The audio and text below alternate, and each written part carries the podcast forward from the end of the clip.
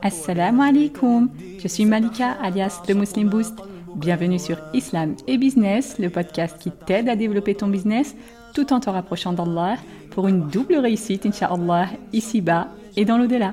Je suis consultante et coach business et mon rôle dans ce podcast, c'est de te partager ce que j'aurais moi-même aimé trouver depuis longtemps dans un podcast. Un podcast qui t'aide dans ton business tout en augmentant ton amour envers Allah. Un podcast tenu par une musulmane qui comprend très bien tes aspirations et les challenges que tu dois relever au quotidien. Prête à booster ton business et ta foi? C'est parti, bismillah.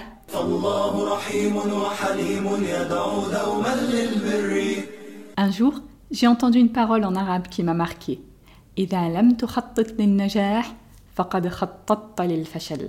Ça veut dire, si tu n'as pas établi un plan pour réussir, alors certes, tu as déjà établi un plan pour échouer. Et cette parole est criante de vérité, subhanallah. Parce que si tu ne prends pas le temps de faire un plan pour atteindre tes objectifs, eh bien en fait, tu es en train de suivre le plan parfait pour n'avoir quasi aucune chance de réussir à les atteindre. Parce qu'on ne peut pas vivre correctement en flânant comme ça sans rien prévoir ou en attendant que les choses tombent du ciel. Ça, c'est exactement l'inverse des enseignements de l'islam. Au contraire, en tant que musulmane, on doit prendre conscience de l'importance de la planification. Le Coran tout d'abord nous montre ça, et on voit dans plusieurs versets le processus de planification. On peut citer par exemple les versets de Surat Yusuf, qui relatent le plan stratégique que Yusuf a proposé au roi pour surmonter les sept années de famine qu'allait subir l'Égypte. Et dans la Sunna, c'est la même chose. Le prophète et les compagnons avaient l'habitude de prévoir des plans d'action pour arriver à ce qu'ils voulaient. Ils ne se contentaient pas seulement d'adorer Allah et de dire Allah est généreux et nous on est pieux, alors Allah va forcément nous faciliter et nous donner tout ce qu'on veut. Non, ils faisaient les causes en imaginant des plans, puis ils passaient à l'action pour les exécuter. Si on prend l'exemple du prophète on voit que même s'il était le messager d'Allah sur qui descendait la révélation, le meilleur des prophètes même s'il était Khalilullah, l'ami intime d'Allah, même s'il était Kalimullah, c'est-à-dire celui à qui Allah a parlé directement, eh bien il ne se disait jamais je suis le prophète, alors Allah va forcément m'accorder la réussite. Donc je peux juste me contenter d'avoir de beaux objectifs et ça suffira. Non, au contraire, il faisait le maximum d'efforts pour arriver au résultat qu'il voulait, et notamment en établissant des plans d'action. Si on prend l'exemple de la hijra, on voit que le prophète n'a pas seulement dit Mon objectif c'est de faire la hijra à Médine pour Allah, et c'est une œuvre noble, donc Allah va forcément m'accorder la réussite. Non, il a mis en place un plan d'action stratégique, tout en plaçant sa confiance en Allah afin de rendre la réussite presque inévitable. Et c'est ça le vrai tawakkul dont on a parlé notamment dans les épisodes 2 et 3 de ce podcast. Donc pour la hijra, on voit par exemple qu'il a pris soin de rester discret et personne n'était au courant de son projet, hormis quelques personnes nécessaires. Il a pris également soin de demander à Ali anhu, de dormir dans son lit afin de faire croire à ses ennemis qu'il était encore en train de dormir pour qu'ils ne se doutent pas de son départ. Il a aussi fait préparer les montures qui étaient leurs moyens de transport et il a même pris les services d'un guide pour leur indiquer le chemin. Il ne s'est pas dit je suis le prophète donc Allah va forcément me guider. Non, il a fait les causes. Aussi, pour éviter que ses ennemis ne le retrouvent, il a même planifié qu'un compagnon, Amir ibn anhu, fasse paître un troupeau de bêtes près de la grotte afin d'effacer toute trace de leur passage, y compris leurs traces de pas. Il a aussi prévu de prendre un chemin opposé au chemin habituel pour dérouter ses ennemis etc., etc. Donc comme tu le vois, le prophète a mis en place un plan d'action précis pour atteindre son objectif tout en comptant sur Allah Et c'est pareil pour tout ce qu'il a construit C'était avec des plans. Il n'a pas fait les choses au feeling ni de façon hasardeuse ou désordonnée, mais en réfléchissant et en consultant ses compagnons pour planifier des actions pertinentes à court, moyen et long terme. Et toutes ces planifications en plaçant sa confiance en Allah Azzawajal, bien sûr, puisque le prophète est le meilleur des mutawakkilin, le meilleur de ceux qui pratiquent le tawakkul. Et c'est exactement ce que tu dois faire aussi, ma sœur, pour atteindre tes objectifs, que ce soit dans ton business ou dans ta vie en général. Tu dois prévoir des plans d'action tout en plaçant ta confiance en Allah, et c'est ça le vrai tawakkul. Et si tu ne le fais pas, tu es juste en train de suivre le long plan qui te mènera à l'opposé de tes objectifs, ma sœur, jusqu'à ce que tu te reprennes, Inch'Allah, et que tu commences à planifier les choses Alors maintenant, tu te dis peut-être, ok, j'ai bien compris l'importance d'établir un plan stratégique pour atteindre mes objectifs, mais comment faire justement pour bien planifier les choses? Donc tu te demandes sûrement comment t'y prendre pour construire ton plan d'action. Alors personnellement, j'ai testé plusieurs méthodes et j'ai trouvé que la plus efficace et la plus pertinente, en particulier à notre époque, c'est de faire des plans sur 90 jours. Alors, qu'est-ce que ça veut dire exactement? Eh bien, ça veut dire, comme son nom l'indique, que tu vas prendre le temps de te poser pour réfléchir, analyser, puis mettre en forme un plan d'action pour les 90 prochains jours. Du coup, déjà, tu te demandes peut-être pourquoi 90 jours précisément? Eh bien, parce que c'est beaucoup plus facile, précis et réaliste que de faire des plans à l'année, par exemple. Parce qu'en vérité, si on est en mai 2023 et qu'on se fixe des objectifs à atteindre pour mai 2024, notre cerveau va voir cette date assez loin. Donc on va souvent être hyper motivé à mettre la barre très haute, mais dans les faits, tout le long de l'année, on va procrastiner parce que le délai nous semble lointain et on pense qu'on a largement le temps. Sauf qu'en fait, finalement, le temps passe vite et on se retrouve presque à la fin de l'année à se dire qu'on a glandé tout ce temps et qu'il nous reste que quelques semaines avant la fin de l'année. Et chaque année rebolote et notre vie passe ainsi sans qu'on ne se rende compte du temps qui nous file sous le nez et qu'on n'utilise pas à bon escient alors qu'Allah jure par le temps dans le Coran, tellement il est important, comme il dit subhanah, wal asr, par le temps. Et le prophète a aussi insisté sur le temps dans plusieurs hadiths. Donc on reste sur une durée de 90 jours pour ces plans, parce qu'au-delà de 90 jours, ce n'est plus très pertinent, sachant que les choses peuvent évoluer de façon relativement rapide. Et avec cette méthode, justement, ça te permet de rectifier le tir tous les trois mois, sortir la tête du guidon, analyser ce que tu as fait et voir si tu vas bien dans la bonne direction. Donc au final, ça t'évite de perdre un an à chaque fois au moins si tu avais mal prévu. Et si tu avais bien prévu, eh bien, alhamdulillah, ça te permet de faire des trimestres bien productifs qui font des années au top, masha'Allah. Donc 90 jours, ça correspond à un trimestre, 3 mois, qui est une durée idéale pour valider ou éventuellement réajuster la direction que tu es en train de prendre.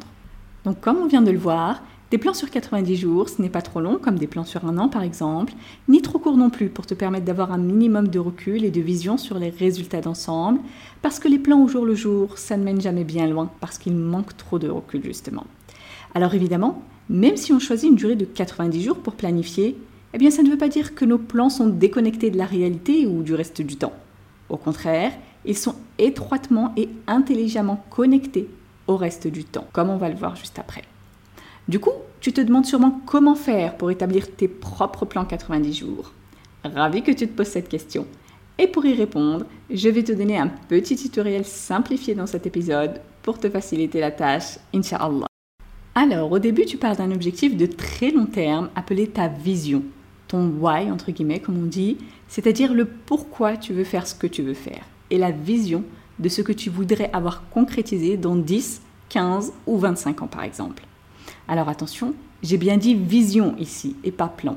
Et la différence entre une vision et un plan, c'est que la vision, c'est un objectif général, une image de ce qu'on aimerait devenir, notre rêve en quelque sorte. Alors qu'un plan, c'est vraiment le fait de planifier des actions particulières qui vont permettre de concrétiser des objectifs bien clairs avec des délais très précis. Du coup, pour déterminer ta vision, essaye d'imaginer ce que tu rêverais d'être dans 15 ou 25 ans par exemple. Ça pourrait donner quelque chose du genre dans 25 ans, Inch'Allah, d'un point de vue pro, tu te vois en tant qu'entrepreneur accompli, avec un business florissant qui aide les musulmans du monde entier à atteindre leurs objectifs professionnels en parfaite harmonie avec leur foi, leur famille et leur vie perso.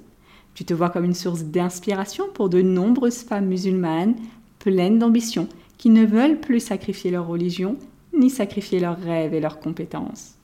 Tu te vois comme une musulmane preneuse qui prouve qu'on peut bâtir un grand business avec honnêteté, sans tricher, sans mentir et sans utiliser des moyens qu'Allah n'a pas rendus licites.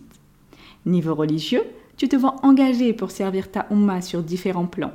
Et tu te vois aussi entretenir une relation quotidienne toute particulière avec le Coran, sans négliger la purification de ton âme, jour après jour, pour plaire à ton Seigneur le Très-Haut.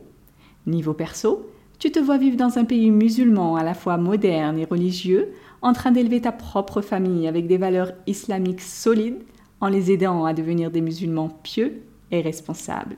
Tu te vois aussi comme une épouse aimante, une mère dévouée et une sœur de bons conseils qui a réussi à trouver un équilibre sain entre les différents aspects de la vie.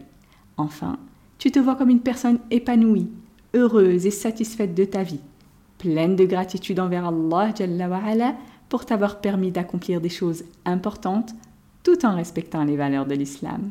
Donc évidemment, ça, c'est juste un exemple. Ta vision peut être différente, bien sûr, mais l'idée, c'est que tu poses clairement ce que toi, tu rêverais d'être dans 25 ans, Inch'Allah.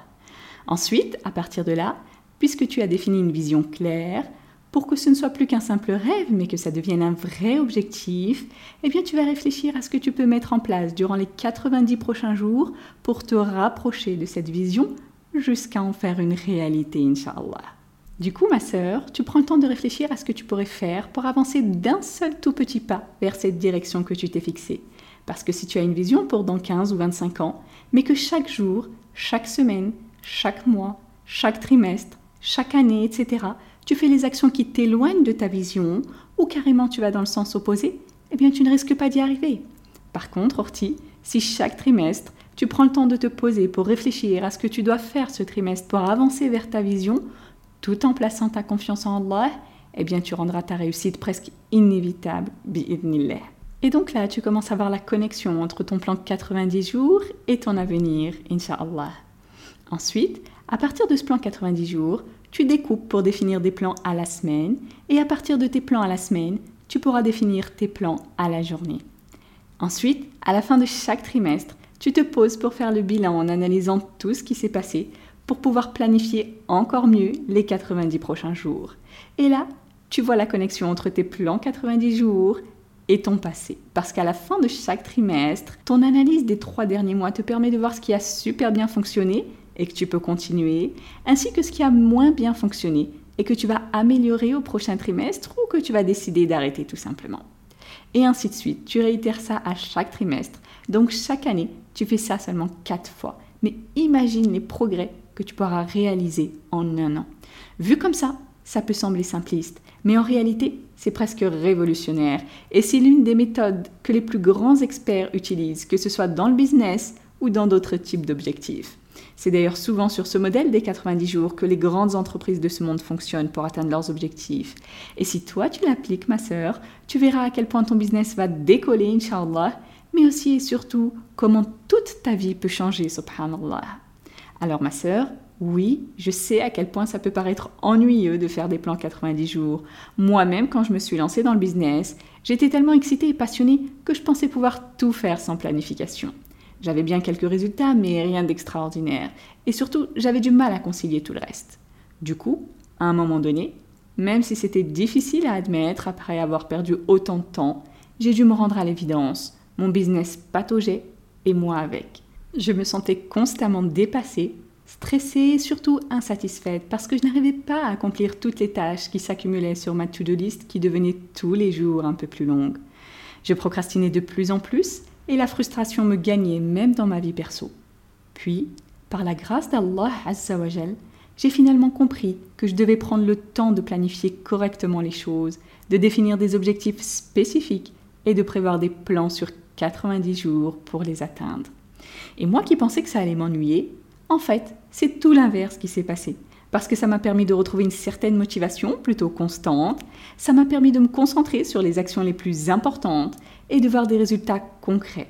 En fin de compte, je me suis rendu compte que les plans 90 jours, c'est pas seulement une question d'efficacité et de productivité dans le business, mais c'est aussi une question de satisfaction personnelle et de bien-être. Parce qu'honnêtement, avec des plans 90 jours bien faits, tu évolues dans ton business déjà, mais aussi et surtout dans ta pratique religieuse, ma sœur, et dans ta vie perso que ce soit pour la vie de famille, pour tes relations sociales, pour ton rapport avec toi-même, etc., etc.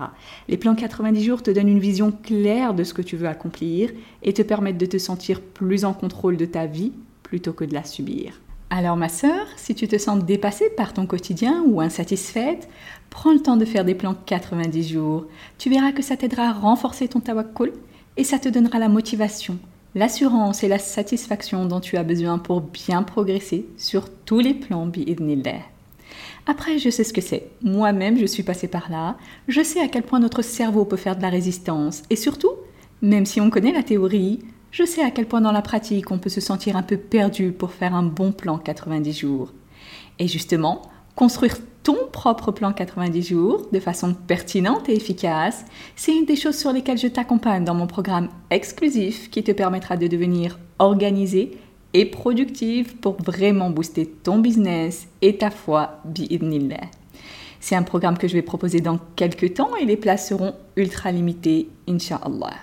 Si c'est quelque chose qui t'intéresse, ma sœur, je te donne rendez-vous sur themuslimboost.com slash exclusif pour en savoir plus.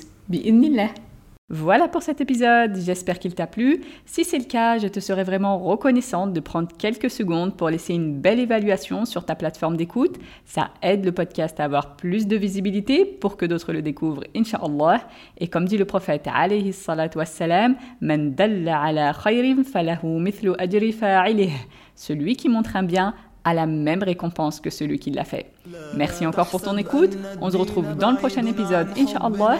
D'ici là, prends soin de toi et de ta foi. Subhanak Allahumma wa bihamdik. Ashhadu an la ilaha illa ant. Astaghfiruka wa atubu ilayk.